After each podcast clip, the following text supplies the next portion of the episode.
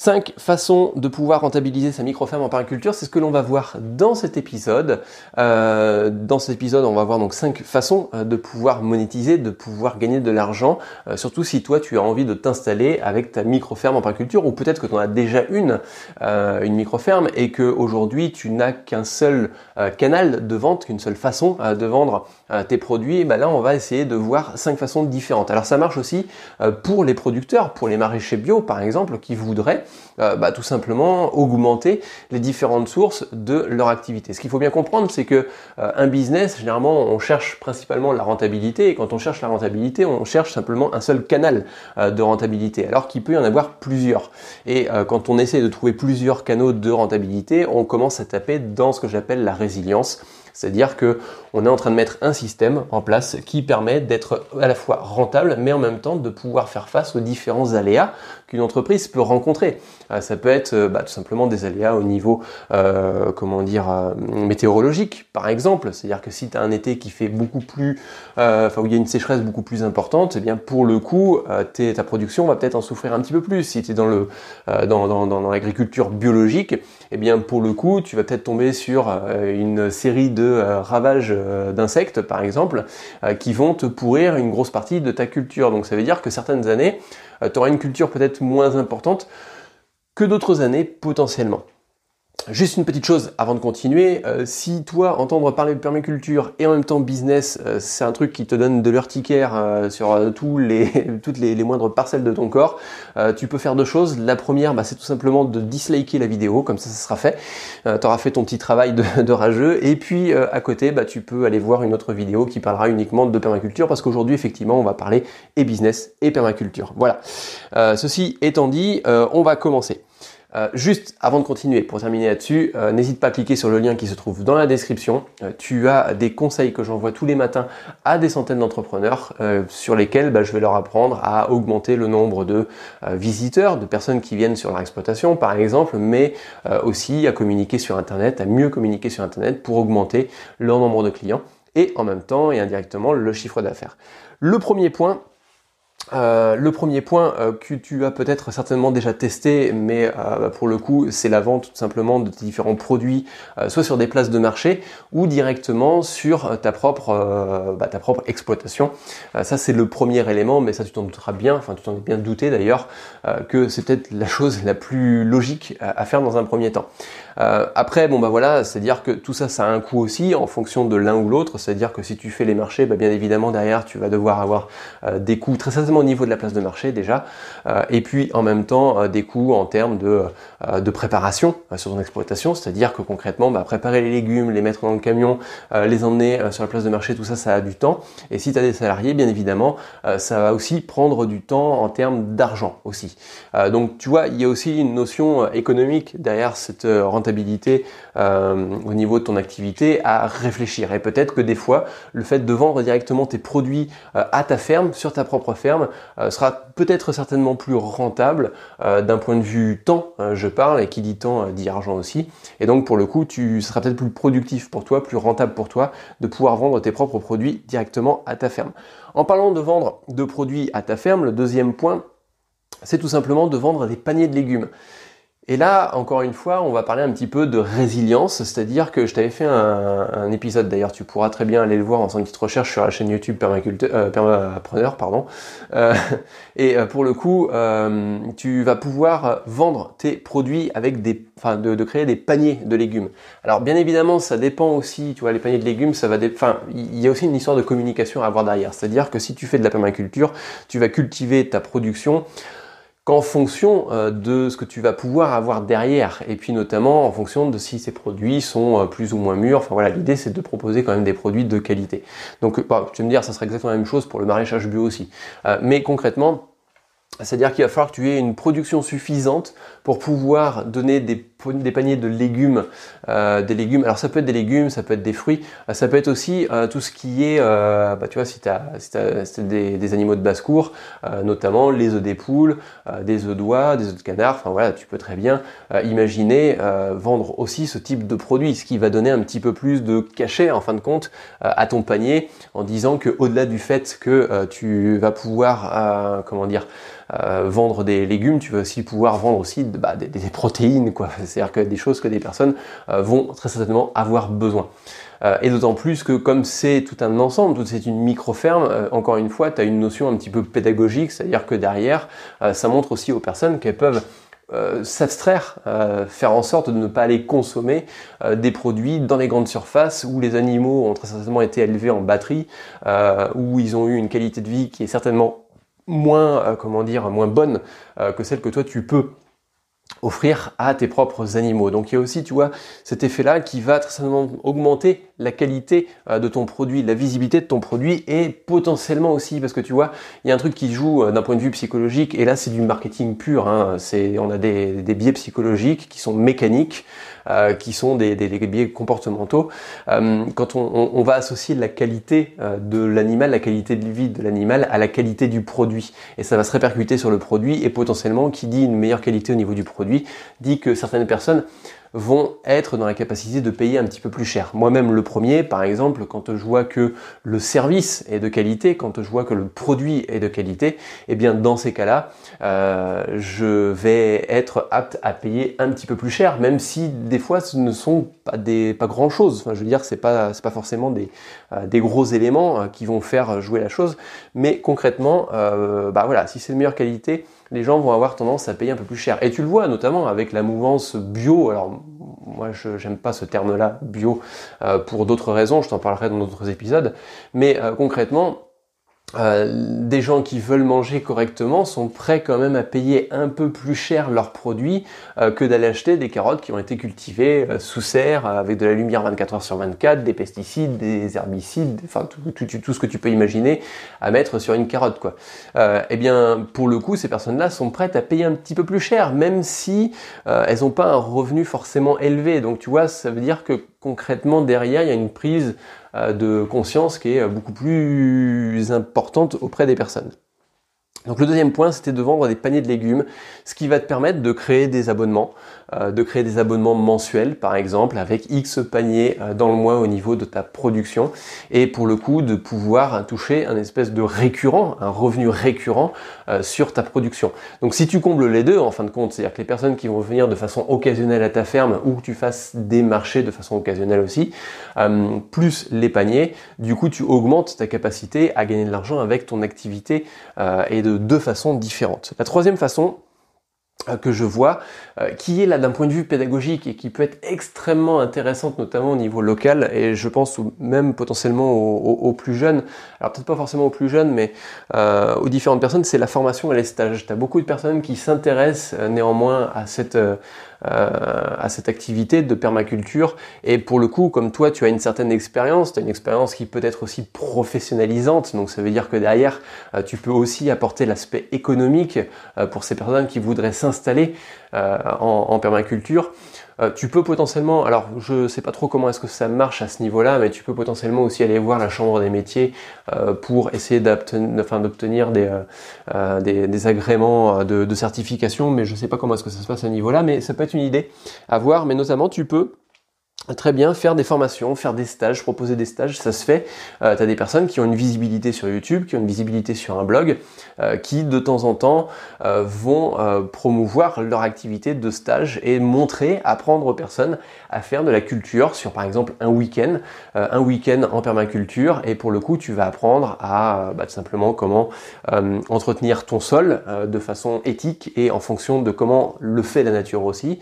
tu vas apprendre à pailler, tu vas apprendre à euh, cultiver tes légumes, comment optimiser en fin de compte la place dans ton jardin en fonction de ton contexte, euh, en fonction de ton activité, euh, et puis de pouvoir justement mettre en avant ton, tes, bah, tes différents savoir-faire et de pouvoir les rémunérer. et ça, ça peut, ça, ça, peut quand même dire avoir une certaine valeur. Hein. Tu as des stages qui coûtent juste le week-end, qui vont coûter entre 1000 et 2000 euros par exemple.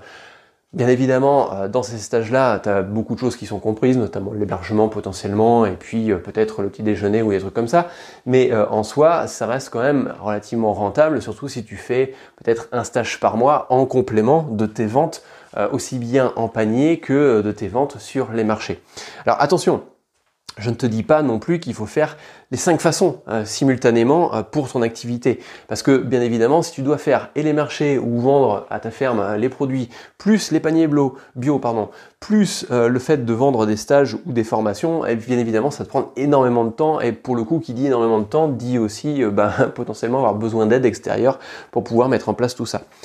Euh, ce qu'il faut se dire aussi, c'est qu'au niveau des formations, c'est une préparation à part entière. C'est-à-dire que la première formation, le premier stage que tu vas faire, va très certainement te prendre énormément de temps à mettre en place, compte tenu du fait que tu n'es pas habitué.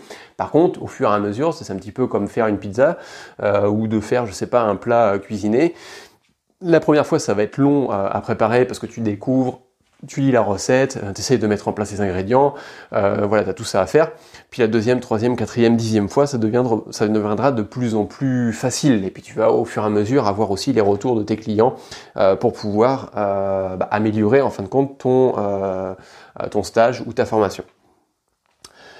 Quatrième point euh, maintenant que l'on va voir ensemble, ça revient encore un petit peu au niveau des stages ou au niveau des formations, mais c'est de tout simplement, si tu n'as pas envie d'avoir, parce que tu vois par exemple, moi j'ai, euh, on est en train de mettre en place une ferme en permaculture, mais une ferme qui est uniquement pour nous. On n'a pas d'ambition euh, de pouvoir vendre nos produits, enfin en tout cas c'est pas dans l'actualité du jour, mais notamment on veut tout simplement s'offrir une certaine autonomie alimentaire, une qualité aussi alimentaire, de pouvoir faire bénéficier au voisinage, à la famille euh, de cette qualité-là, mais euh, l'idée c'est de s'arrêter là. Par contre, euh, tu pourrais très bien te dire, bon ben voilà, moi je veux faire mon autonomie et mais en même temps faire des stages, mais j'ai pas envie que les personnes viennent chez moi pour pouvoir faire mes stages. et pour le coup, tu pourrais très bien proposer, en fin de compte, ces stages, ces formations directement en ligne. C'est-à-dire que la personne va utiliser, tu vas définir une plateforme, une plateforme qui va te permettre de faire vendre tes euh, formations en ligne, tu vas les déposer sur cette plateforme-là et les personnes vont les acheter directement ici. Euh, ça, coûtera certainement moins cher. Ce qu'il faut bien comprendre, c'est que tu pourras pas, tu peux, potentiellement tu peux, c'est tout à fait faisable. mais concrètement, tu vendras peut-être pas ton stage en ligne 2000 euros comme tu le vendrais sur, comment dire, sur un stage en immersion complète chez toi. Mais concrètement, euh, tu peux très bien le vendre relativement cher, mais l'intérêt derrière, le fait de, au-delà du fait de le vendre cher, euh, c'est le fait de pouvoir le vendre automatiquement. C'est-à-dire que tu n'as pas besoin d'avoir de présence à partir du moment que la formation est en ligne. Tu n'as pas besoin d'avoir une présence euh, continue pour pouvoir justement vendre cette formation. Quand tu as un stage, tu es monopolisé pendant bah, peut-être un jour ou deux jours sur ce stage-là, et bah, tu es monopolisé à comment dire, à former la personne, d'accord?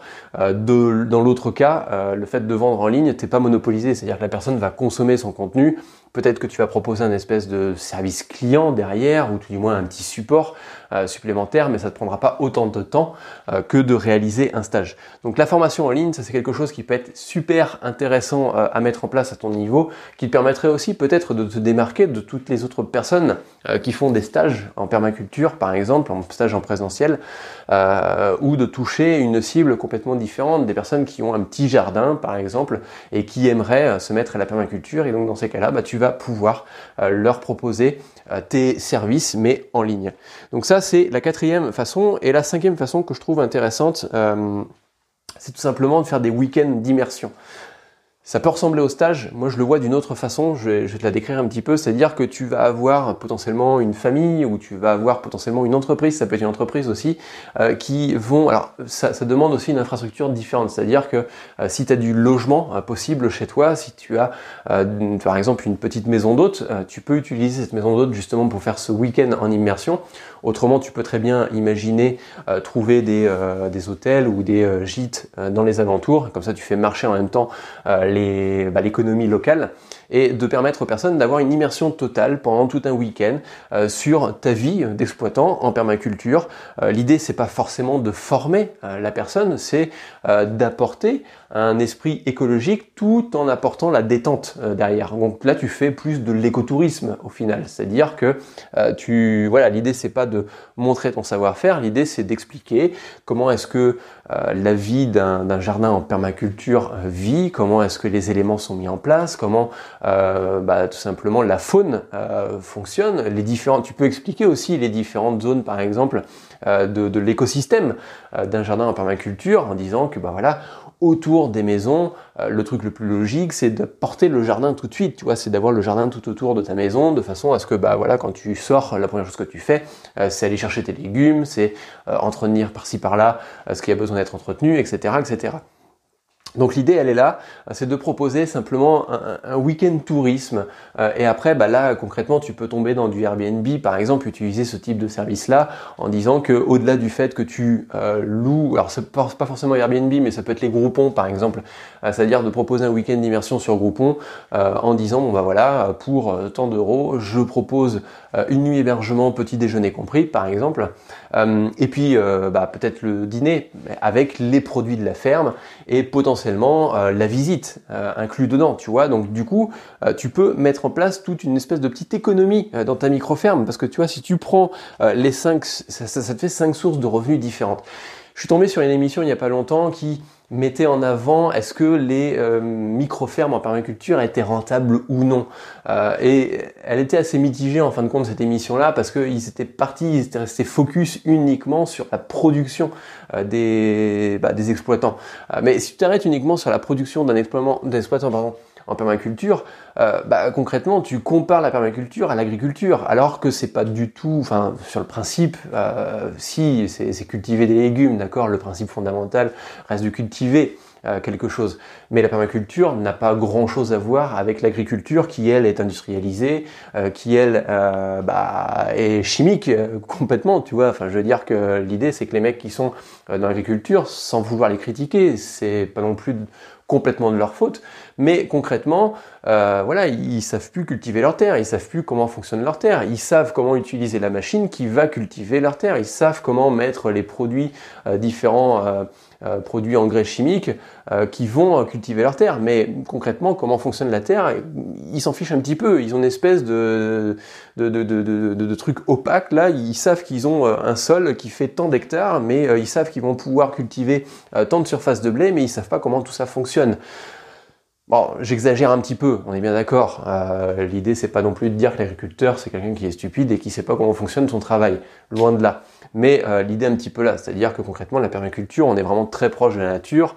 Euh, on va essayer de s'axer sur comment va fonctionner cette nature-là. On va essayer de faire fonctionner des choses entre elles sans utiliser de produits divers et variés.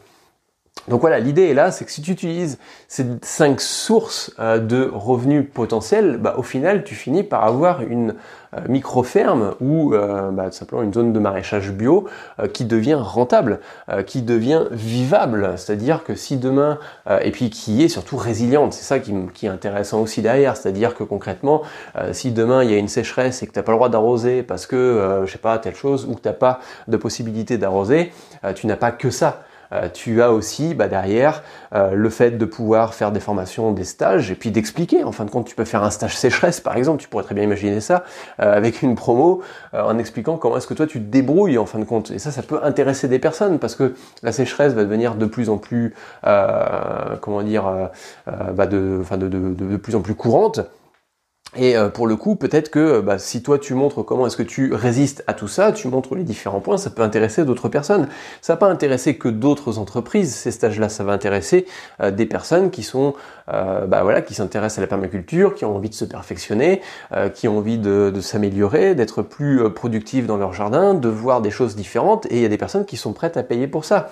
Euh, donc pour le coup, pourquoi pas profiter justement euh, de ça pour se faire un complément de revenu. L'idée c'est pas de devenir multimilliardaire avec sa permaculture, avec sa micro-ferme. L'idée c'est de gagner suffisamment d'argent de façon sereine pour pouvoir bah, tout simplement euh, financer ses propres projets de vie, ses propres projets divers que l'on peut avoir. Ça peut être par exemple bah, faire un stage ou deux stages ou trois stages pour pouvoir se payer une, une comment dire une serre par exemple, euh, tu vois, c'est pas l'idée, c'est pas de gagner des millions d'euros pour gagner des millions d'euros. L'idée, c'est de gagner de l'argent pour pouvoir continuer à améliorer sa micro-ferme, pour pouvoir améliorer ses euh, principes en euh, permaculture. Ça peut être aussi te payer une formation qui peut être un peu plus chère et donc du coup, bah, tu vas financer cette formation et tu vas t'améliorer dans ce système-là. C'est pour ça qu'en fin de compte, je dis que la permaculture et le business, c'est pas forcément quelque chose de négatif, de nocif.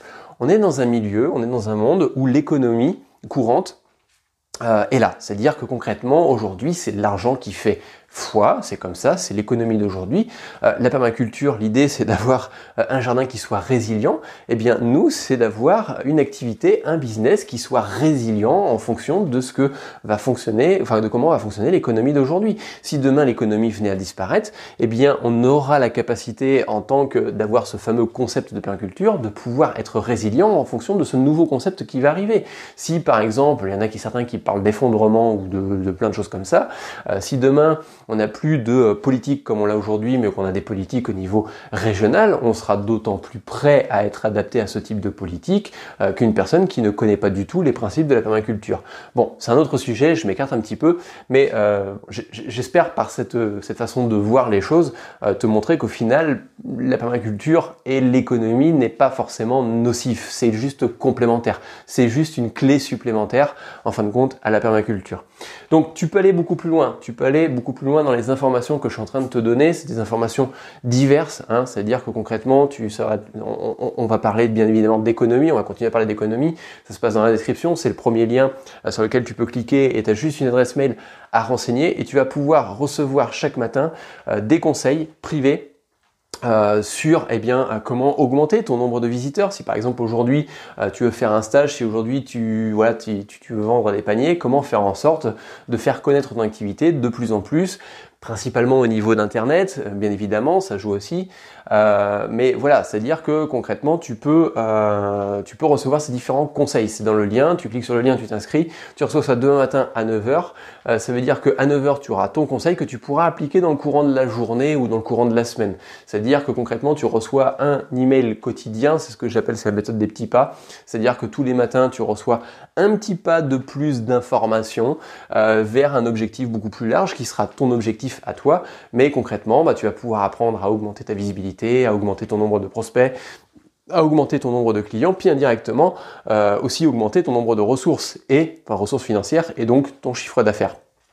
Donc c'est un petit peu ça, euh, l'idée de ces différents conseils. Tu peux tester un jour, deux jours, trois semaines, euh, comme tu le veux. Tu as des, certains conseils qui vont s'adapter entièrement à ton activité, tu en as d'autres qui vont peut-être s'adapter beaucoup moins euh, à ton activité. Mais bah, l'idée est là, c'est-à-dire que concrètement, tu prends ce qui va t'intéresser. voilà, c'est le, conseil qui va s'adapter à ton activité, à ton contexte derrière. Et donc bah, pour ça, bah, tu as juste à cliquer sur le lien qui se trouve en dessous. Et puis on se retrouve dans ces cas-là demain matin, 9h sur le prochain conseil ou autrement dans un prochain podcast. Ciao, bye.